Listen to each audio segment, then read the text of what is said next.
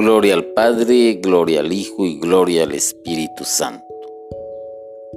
Hoy voy a platicar de un tema que a muchos no les gusta que se comience por el Antiguo Testamento porque lo ven algo pasado de moda, algo de acuerdo que no va con la nueva evangelización y para muchos pues es hasta molesto el citar ciertos libros como Levíticos, como Deuteronomio, o bien como el significado del Éxodo, que es un libro de la historia de la salvación. Y este libro pues fue escrito aproximadamente unos ocho mil años antes, unos ocho mil años hasta la época.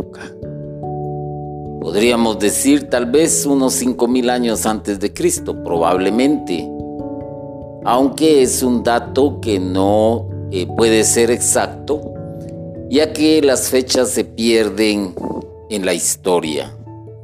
Pero nos sirve como referencia este libro porque desde ahí nos da a conocer cosas muy interesantes y que nos pueden servir para entender la historia del día de hoy. La palabra éxodo tiene un significado y el significado es salida, estar en un lugar para ir a otro, o sea, salir del lugar donde se estaba. Este libro trata de la salida del pueblo hebreo de Egipto después de largos 400 años de esclavitud. ¿Cuántas generaciones pasaron en esos 400 años? ¿Cuántos no murieron con la esperanza de lograr salir de la esclavitud con la esperanza de que saliera el Mesías, el enviado de Dios para poderlos sacar de la situación en que se encontraban. Y claro está, en 400 años, pues la historia se pasa verbalmente, de abuelos a papás, de papás a hijos, de hijos a nietos y así sucesivamente. Y muchos vieron con desesperanza y quizás como algo fantástico el que pudiera darse esa ansiada libertad, esa ansiada salida. Durante la prolongada travesía de 40 años a través del desierto hacia la tierra que Dios les había prometido, sucedieron varios acontecimientos que fueron determinantes en la formación del pueblo de Dios. Los que lograron participar de la salida de Egipto tuvieron que pasar todavía 40 años en el desierto. No era una tarea fácil pero tampoco era una tarea imposible. Contaban con un hombre, contaban con el apoyo también de Dios, porque Dios les había prometido esa tierra, la tierra prometida. Y durante este tiempo de 40 años, sucedieron cosas que el mismo libro del Éxodo nos narra, nos cuenta y que forman parte de la historia de la salvación y que también son un preludio a los acontecimientos que pudiesen suceder más adelante cuando apareciese el Hijo de Dios durante el interminable peregrinar a través del desierto, en primer lugar, Dios se reveló a Moisés y a los peregrinos y los condujo por medio de signos milagrosos. Esta historia la sabemos. Esta historia la conocemos.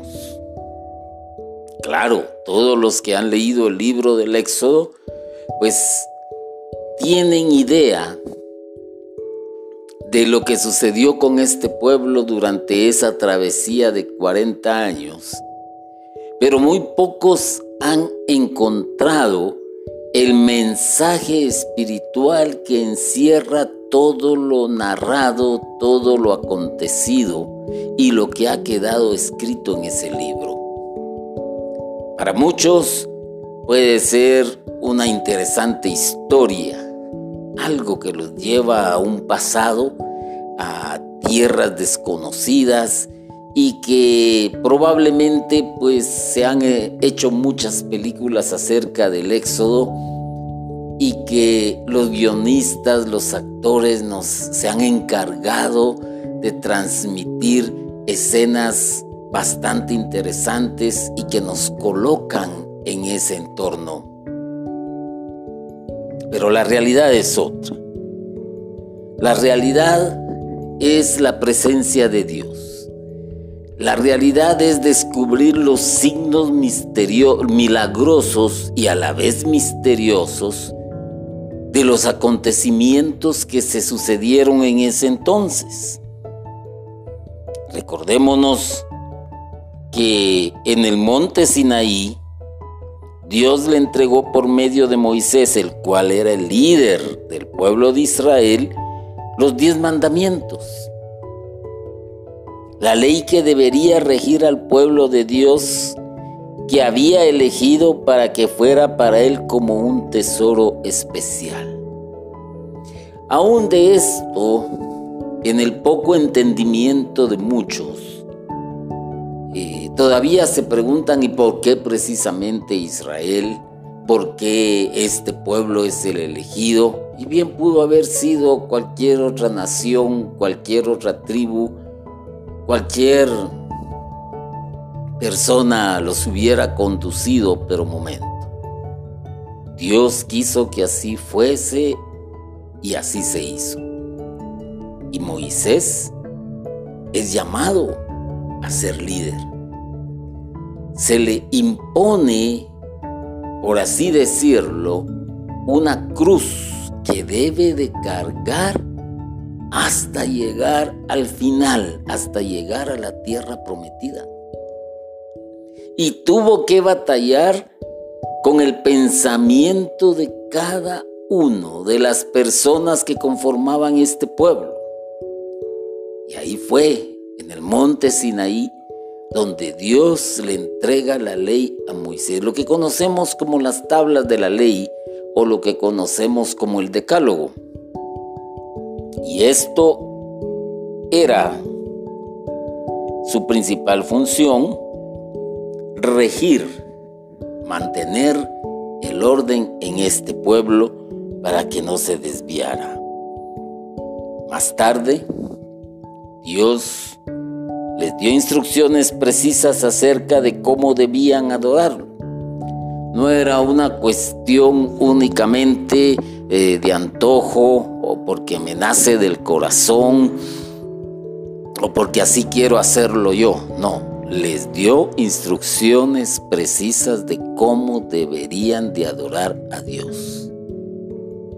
Y no porque Dios quizás se le antojara, Toda esta fórmula lleva encerrado algo más, lleva encerrado una carga espiritual que probablemente mucho la estemos viviendo hoy en día sin darnos cuenta. Y de esta manera de adorarlo, pues nace la construcción del tabernáculo, el cual recordémonos que como el pueblo de Israel era un pueblo errante, porque se dice errante porque no estaba estacionado en un solo lugar, sino que iba caminando. Podríamos cambiar la palabra quizás por un pueblo caminante, ya que llevaba una ruta establecida que tenía una mira, que tenía un objetivo, que había una meta. Pero llamémosle errante. Este pueblo errante tenía que construir un tabernáculo, que era una especie de santuario ambulante porque caminaba conjuntamente con el pueblo. El pueblo lo llevaba de un lugar a otro y esa, ese era el lugar especial para adorar a Dios. Aquí hay algo muy interesante. Así como la resurrección de Jesús es el hecho más importante del Nuevo Testamento, el Éxodo contiene los hechos más relevantes del Antiguo Testamento que incidieron en la formación del pueblo escogido por Dios, Israel. Pongámosle atención a esto. La resurrección es el hecho más importante para la iglesia actual, para el nuevo Israel para el nuevo pueblo de Dios, para la nueva alianza que Dios hace con su pueblo por medio de Jesucristo. Anteriormente, Dios hace una alianza con su pueblo por medio de Moisés y por medio de la ley. Entonces, en el Éxodo se está narrando los hechos más relevantes de lo que le sucedió a este pueblo Mientras que en los Hechos de los Apóstoles, en el Evangelio, se narra lo más relevante que le sucede a la iglesia de hoy en día y que por cierto continúa escribiendo la historia. Pero ya no es la historia de la salvación, es la historia de la gracia es la historia del periodo que el ser humano tiene para volverse a Dios por medio de su Hijo Jesucristo. Recordemos que a Abraham el Señor le había prometido una descendencia numerosísima por medio de la cual llevaría bendición a toda la humanidad. Y esa descendencia numerosísima, que es incontable como las estrellas, que es incontable como la arena que está a la orilla del mar, esa descendencia es de la cual nosotros formamos parte. y seguimos llevando bendición a toda la humanidad. ¿Y por qué digo esto? Porque yo como predicador, por medio del mensaje que tú estás escuchando, estoy llevando bendición. Y si tú compartes este mensaje, estás llevando bendición a otros. Y cada quien que predica, que da una catequesis, que imparte una formación, que da una homilía, una enseñanza, es una persona que está llevando bendición. ¿A quién? A toda la humanidad. No es para unos cuantos porque tú no sabes en qué momento algo que tú enviaste, un seguidor de tu página, un radio oyente que quizás se pasa eh, su vida en, eh, eh, sumido en la drogadicción, en, el alcohol o, en otras situaciones de mala vida, de repente puede escuchar un mensaje de un predicador y ese mensaje lo puede tocar y el Espíritu Santo puede accionar en la vida de esta persona. Esa palabra, que parece que fuese una voz en el desierto puede salvar a alguien y por lo tanto le ha llevado una bendición. Nosotros somos parte de esa descendencia. Nosotros formamos parte de esa promesa hecha a Abraham. Somos esa simiente, simientes que se convierte en un pueblo que Dios elige para ser el portador de su mensaje de salvación a todo el mundo. Somos parte de. Quizás antes no. Quizás antes vivíamos sumergidos en problemas, en frustraciones, en angustias, en situaciones de violencia, en, situaciones propiamente que atentaban contra la moral, que atentaban contra la sociedad, que atentaban contra la familia y contra nuestro mismo ser. Pero un día escuchamos un mensaje de salvación, quizás en un retiro de iniciación, quizás en un retiro de sanación, quizás por medio de la sintonización en la radio o en la televisión o por qué no decirlo en las redes sociales de un mensaje que nos tocó el corazón y que nos sentimos llamados y empezamos a formar parte y ser parte del pueblo de Dios que es la iglesia y por lo tanto somos la simiente que Dios ha elegido para ser portadores de un mensaje de salvación para todo el mundo, no para los mismos de la iglesia.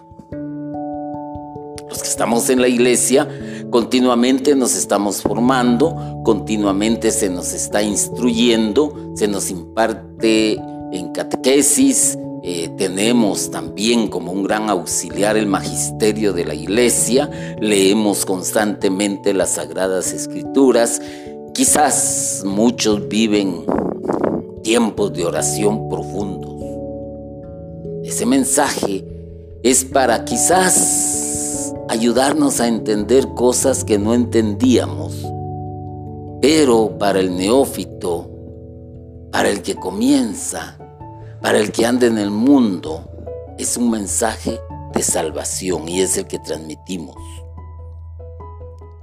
Eh, aquí pues podríamos decir quizás una fecha más exacta y se ha calculado que los sucesos del Éxodo acontecieron unos 1250 años antes de Cristo.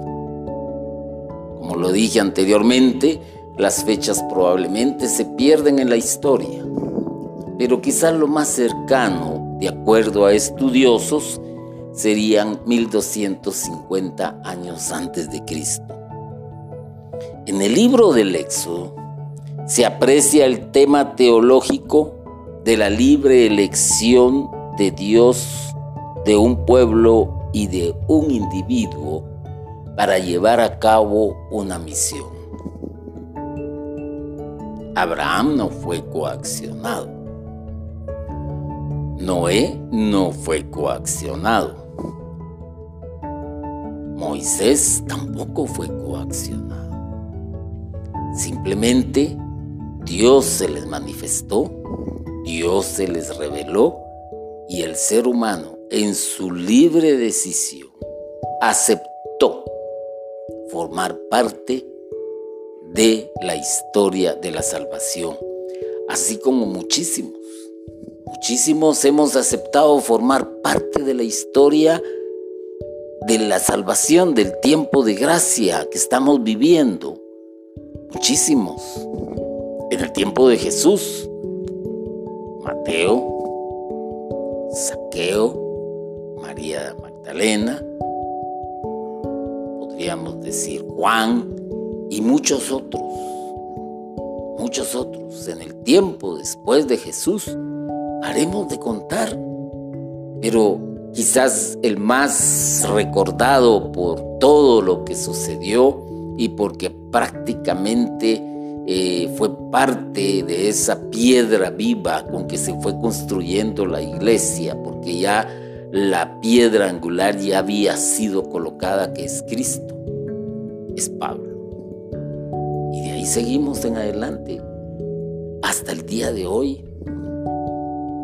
A ver, yo te pregunto, ¿cuánta noticia has tenido, por ejemplo, de que se va a llevar a cabo un seminario, un taller, hablando eh, propiamente de, de cuestiones religiosas católicas o de un retiro de evangelización o de un retiro de sanación? Claro.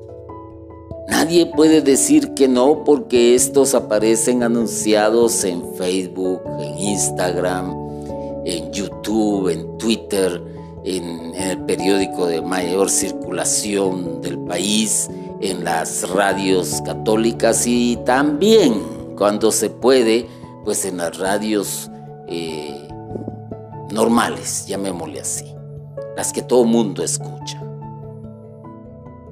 No puedes decir que no has escuchado.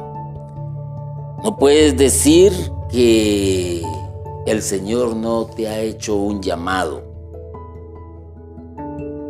Pero ¿de quién es la decisión de asistir? Tuya. La invitación ahí está. Eres tú el que elige ir o no ir. Y si vas, tienes altas probabilidades de encontrarte con el Señor ¿Y por qué digo altas probabilidades? Porque sigue siendo tu decisión. El aceptar un llamado, el aceptar eh, por elección libre llevar a cabo una misión, porque todos estamos llamados a una misión. Todos. El Señor nos da dones y nos da dones en abundancia y para algo has de servir, para algo. No se puede decir en la iglesia que nadie, absolutamente nadie, está exento de servir para algo. Hay algunos que el Señor les ha dado el don de la prédica, a otros el don de ser catequistas, a otros el don de de ser eh, eh, formadores, maestros, llamémosle así.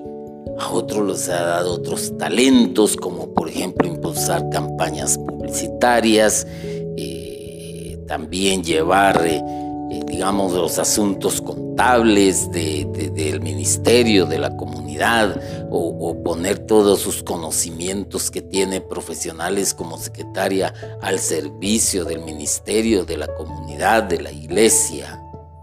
Porque la iglesia necesita de mucho, de muchas personas, de muchas profesiones.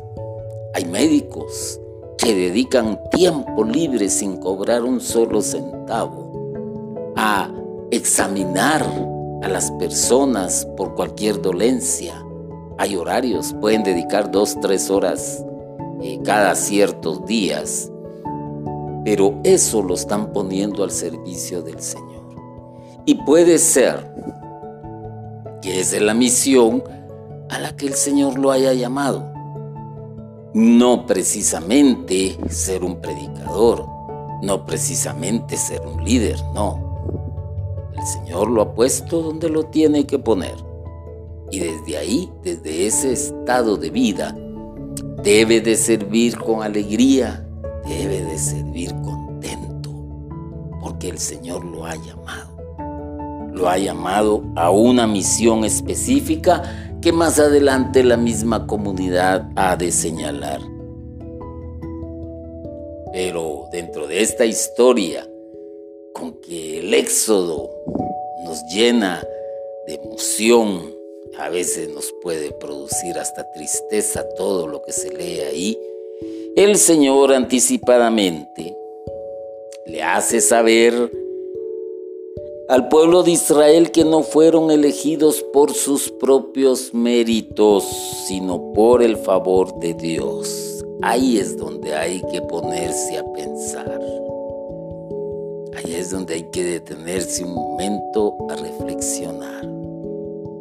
Ciertamente, quizás las personas que mencioné como Abraham, como Noé, como Moisés, tuvieron ese privilegio especial de poder escuchar la voz de Dios directamente.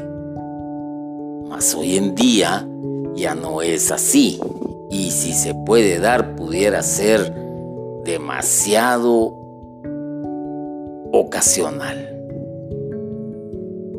Pero hoy Dios habla y escoge a cada quien para una misión medio de la comunidad. Ahí es donde la comunidad los va a ir colocando porque hay un discernimiento. Actúa el Espíritu Santo en la iglesia y de acuerdo a ese discernimiento, cada persona va a desempeñar una función.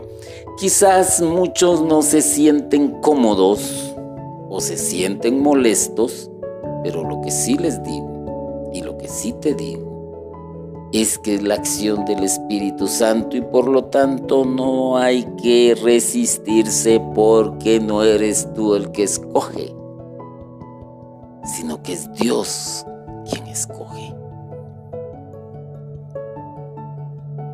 El pensamiento de Dios está expuesto claramente en el libro del Deuteronomio cuando les dice a los del pueblo de Israel, si el Señor los ha preferido y elegido a ustedes, no es porque ustedes sean la más grande de las naciones, ya que en realidad son la más pequeña de todas ellas. Aquí hay mucho que hablar. Pero no es esa la intención. Hoy todos conocemos qué nación es Israel. Hoy todos sabemos de su poderío militar, de su poderío económico, de su poderío político. Hoy todos lo sabemos. Y era la más pequeña y mira hasta dónde ha llegado. Por eso es que el Señor toma de lo más pequeño para engrandecerlo, para elevarlo hasta las alturas, para llevarlo a lo más grande. Ah, Recordémonos de Belén también, cómo se expresaron de qué bueno puede salir de ahí. O sea, que, que es pequeño, pero mira quién salió de ahí. Salió el rey, el rey del universo. Ahora bien, recordémonos cuando Israel estaba por elegir rey y a quién eligió al más pequeño,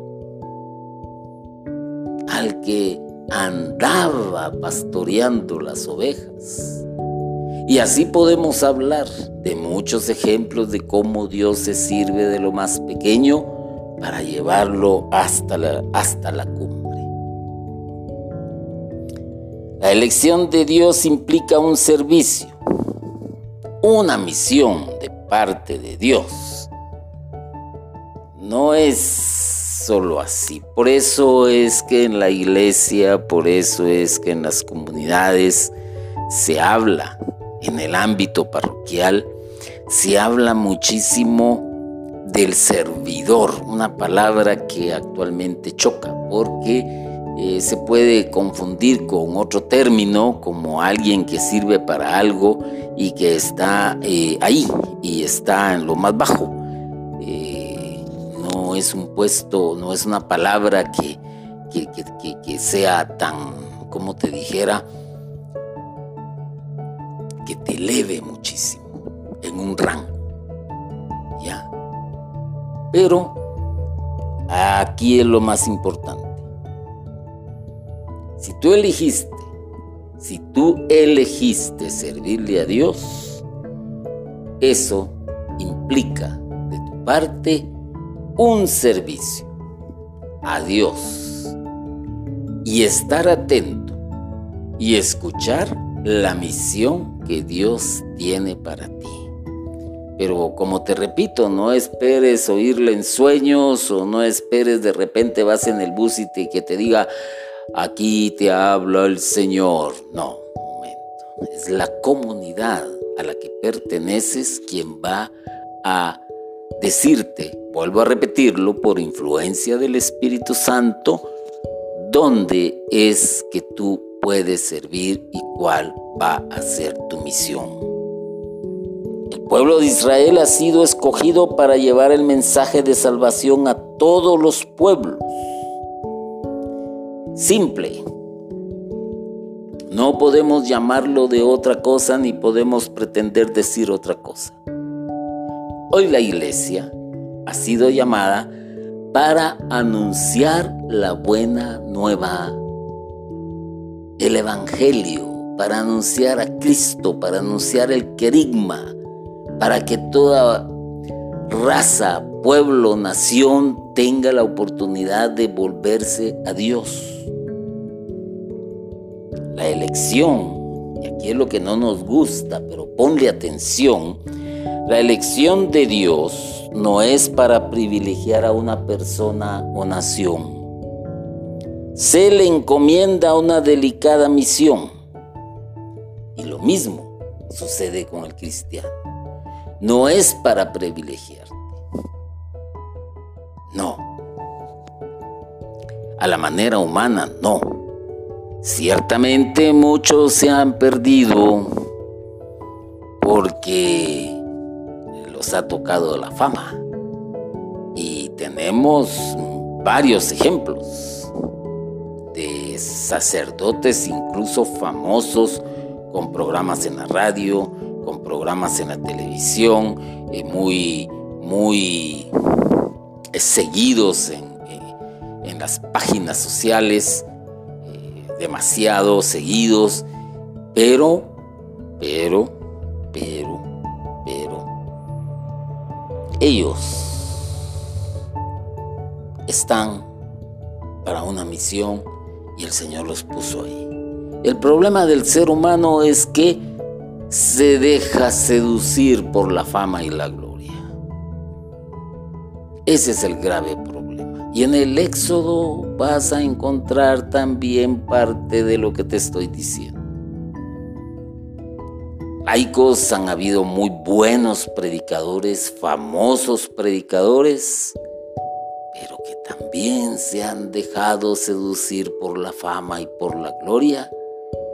Y muchos de ellos, hoy en día, ya nadie los recuerda, porque han olvidado lo más esencial, darle la fama y la gloria al Rey de Reyes. Así que al que es elegido se le pide un servicio. Se le encomienda una delicada misión. Eso es lo que le sucede al cristiano. Desde el día de su bautismo, el cristiano ha sido apartado, escogido por Dios y se le ha encomendado una misión de colaborador con Dios en la extensión del reino de Dios una misión de colaborador, no una misión de ser Dios, no una misión de ser el príncipe, de ser el rey, de ser el jeque, de ser el terrateniente, no, colaborador. Y entonces todos debemos de entender que somos colaboradores en la parroquia, que somos colaboradores en el ministerio, que somos colaboradores en la comunidad, que somos colaboradores en la sociedad, que somos colaboradores en el trabajo, en la empresa, en la institución a la cual pertenecemos. Y la misión es una, llevar el mensaje de salvación, que es lo que dijo el Señor Jesucristo id por todas las naciones, id por todo el mundo y bautizadlos en el nombre del Padre, del Hijo y del Espíritu Santo. Ahí se encierra esto. Ahí se llega. Yo te invito, te exhorto a que le des una repasada al libro del Éxodo, Éxodo y vas a encontrar mensajes espirituales que te van a abrir la mente y a entender muchísimo, muchísimas cosas que quizás no entendías. San Pablo, al meditar en los acontecimientos del Antiguo Testamento, escribió, todo esto le sucedió a nuestros antepasados como un ejemplo para nosotros y fue puesto en las sagradas escrituras como una advertencia para los que vivimos en los tiempos últimos. No vengamos acá a hacer profecías, a elocubrar ideas, a formar hipótesis, o, dejarnos llevar por teorías de que eh, por los acontecimientos que se suceden, eh, por la información tan rápida que tenemos hoy en día, como por ejemplo erupciones volcánicas, terremotos, eh, ¿qué más te puedo decir? Huracanes, tifones, ciclones, guerras, violencia, hambre, pestes. Momento. Si eres un estudioso de la historia, te vas a dar cuenta que esto ha sucedido en toda la historia de la humanidad y que más de algún charlatán sale diciendo estamos viviendo los últimos tiempos, arrepiéntanse y conviértanse. Esa es como una amenaza, eso es como una coacción. Hay algo claro.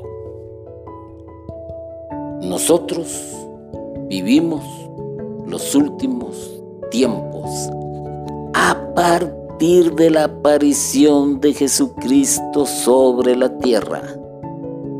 Ahí comienzan los últimos tiempos. En la medida de tiempo del ser humano, no sabemos cuánto. ¿Y por qué te digo esto? Pueblo de Israel, 400 años de esclavitud. ¿Cuántos murieron? ¿Cuántos sufrieron? ¿Cuántos perdieron la esperanza? ¿Ah?